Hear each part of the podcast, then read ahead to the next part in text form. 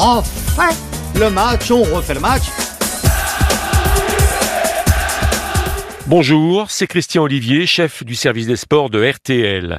Dans ce nouveau numéro des archives d'Eugène Sacomano, à la présentation de On refait le match, retour sur les premiers pas du Paris Saint-Germain, version Qatar, août 2011. Nous sommes au lendemain d'un succès étriqué du club de la capitale face à Valenciennes, grâce à Kevin Gamero, au Brésilien Néné, et un jeune Argentin du nom de Javier Pastore vient de faire sa première apparition. Paris a-t-il eu raison de dépenser la somme record de 42 millions d'euros pour se l'offrir? Que penser? Du premier recrutement sous l'ère qatari Le nouveau richissime actionnaire s'y prend-il comme il le faut? Autour de Sacco, les avis sont très partagés. On refait le match. Eugène Sacomano sur RTL.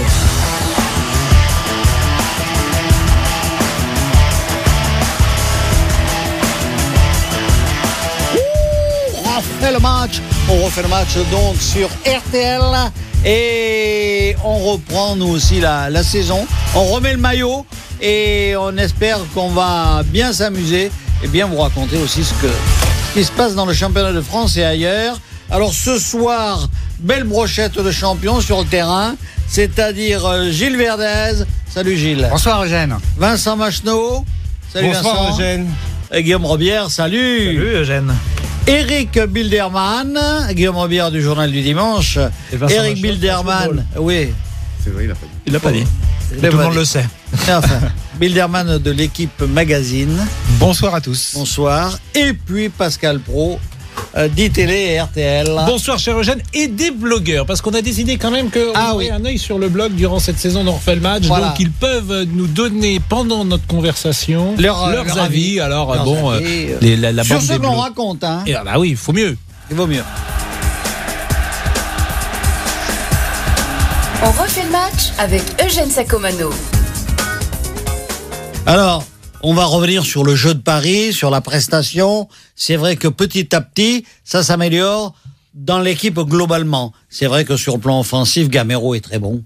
Mais alors, euh, Ah, Il y a un peu de tout. hein. Gamero est bon, Denis a été bon, Baudemer a été plutôt convaincant euh, pendant Oui. au, moins, au moins une heure de jeu. Matuidi, pas mal. Euh, Menez moi. a été Menez et puis Et- Matuidi fait, son, fait son job et derrière. alors. Non, c'est pas un compliment. pas un non, compliment non, quand tu dis que a été c'est- Il a fait une action. Voilà. Une- Une action. Oui, non, Ouais, ouais. je croyais que tu non. Non, non, il est d'accord. alors, Et le, gardien, et le gardien est solide. Il y a de pleines pages sur Pastore, Pastore comme disent les Français, Euh, et ce Pastore qui vaut une fortune, 42 millions.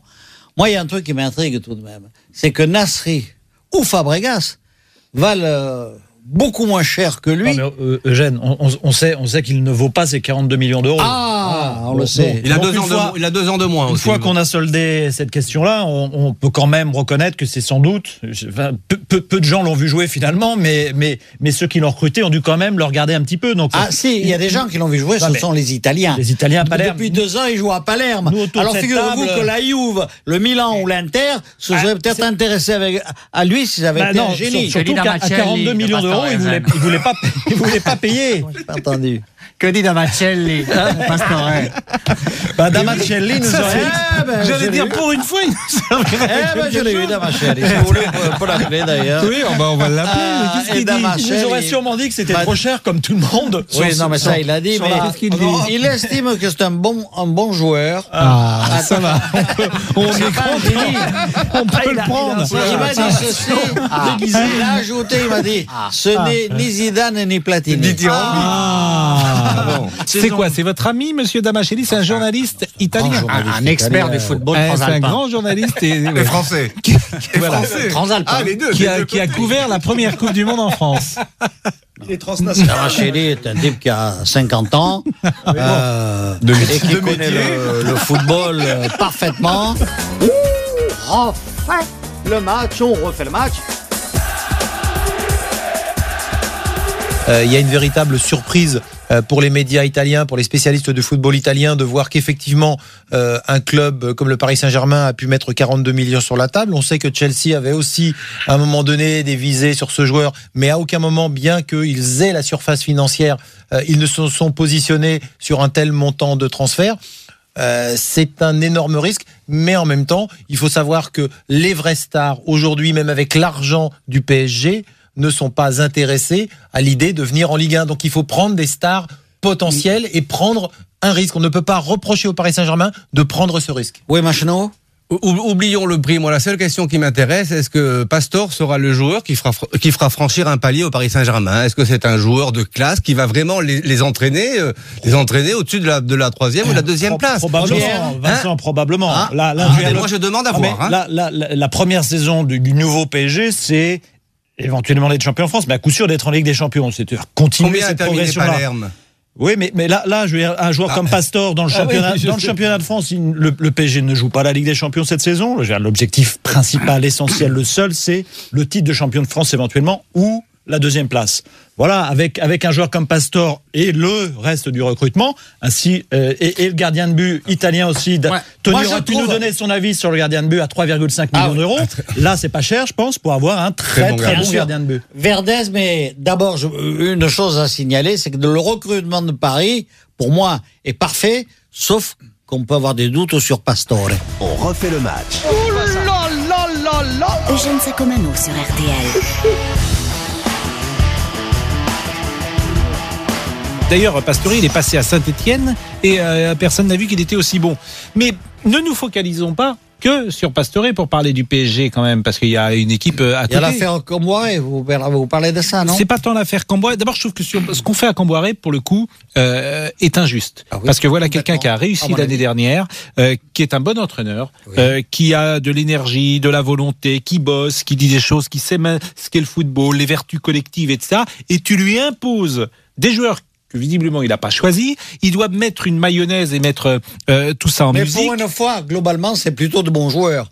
Le recrutement n'est pas mauvais. histoire. Mais ça peut Il y a pas être fait. À, à Manchester City. En trois semaines, ça peut lorsque pas Mark marcher. Hughes, euh, qui est un entraîneur qui, est- qui était en voie de réussite avec Manchester City, voit débarquer euh, le nouveau propriétaire émirati avec de très grands joueurs qui arrivent. Eh bien, il sait qu'il va sauter à la trappe à la première euh, occasion et il, est- il, est- il a sauté à la trappe et Mancini est une arrivé et l'histoire elle est malheureusement écrite Exactement. d'avance Écrite il suffit de regarder ce qui s'est passé à Manchester City c'est la même histoire Je suis d'accord Après, sur le fond, c'est un bon entraîneur. Mais ce que dit fait hein, ces gens ont de l'argent, mais ils connaissent pas le foot. Ils pensent quoi Qu'il faut que des noms. Alors Ancelotti, il a un nom plus grand que Camboiré. Je suis pas sûr qu'il réussisse mieux au PSG euh, que Camboiré.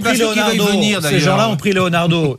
Normalement, lui connaît le foot. Ils ont pris Leonardo pour faire les choix sportifs. Oui, Voilà, mais Leonardo, sont- il Oui, mais sûr il est aussi. très discuté en Eh ben, il est très discuté. Peut-être Mais peut-être qu'il Leonardo. est pas si bon. Peut-être qu'il est pas si Mais- bon. Mais c'est pas, c'est pas, c'est pas c'est pas le Leonardo. prince Altani qui fait, euh, qui a, qui a choisi. Il sera sûr en prenant un grand nom, voilà, il se dit, voilà, non, il était obligé de faire un coup. Et c'est pas son premier choix. Il voulait Neymar. Ouais. Euh, il regardait du côté du Brésil vraiment. Et puis il y a eu Pastore qui s'est libéré. C'est pas le premier choix. Attention. C'est ça qui est Après, Comboiré, comme vous l'avez dit, Pascal, c'est Moi, un je bon vous dire, entraîneur. cette mise, je vais vous dire. Mais, mais je reviens là-dessus. Douchet, c'est un bon gardien de but. On en parlait tout à l'heure. Mais ouais, mais là, on est dans une Oui, autre mais- dimension. Il faut quelque chose de plus que bon. Voilà. c'est Guillaume, ce que- pour conclure sur le PSG, je sais pas ce que deviendra le PSG. Je trouve qu'ils s'y prennent mal, nos amis qataris. Parce qu'ils arrivent et puis ils cassent tout. Euh, immédiatement, un truc qui marchait. Robin Leproux, on le vire comme un chien, alors qu'il a été plutôt bon, qu'il a fait je suis d'accord plutôt avec du vous. job. Camboiré, c'est la même chose. On met des joueurs, alors qu'il y avait des- parti, Camboiré, pas- hein. Non mais il y avait- des bons joueurs. Il y avait des bons joueurs au. PSG comme Clément, etc. Ces gens-là, ils doivent partir aussi. L'ADN du PSG, c'est pas ça. Moi, je trouve et, et on impose des joueurs. Je suis même pas sûr que la mayonnaise prenne et on met euh, Antoine Camboiré en difficulté. Franchement, il pouvait arriver, voir, attendre. C'est bien, c'est une bonne chose euh, pour euh, l'argent du PSG, mais tu peux attendre un petit peu.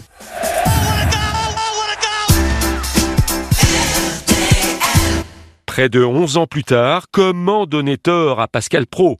Merci d'avoir écouté ce grand moment de radio signé Eugène Sacomano. Si vous avez aimé, n'hésitez pas à en parler autour de vous, à le partager. Retrouvez On refait le match sur l'application rtl.fr et sur toutes les plateformes partenaires. Quant à moi, je vous donne rendez-vous tous les samedis de 18h30 à 20h dans On refait le match. À très vite.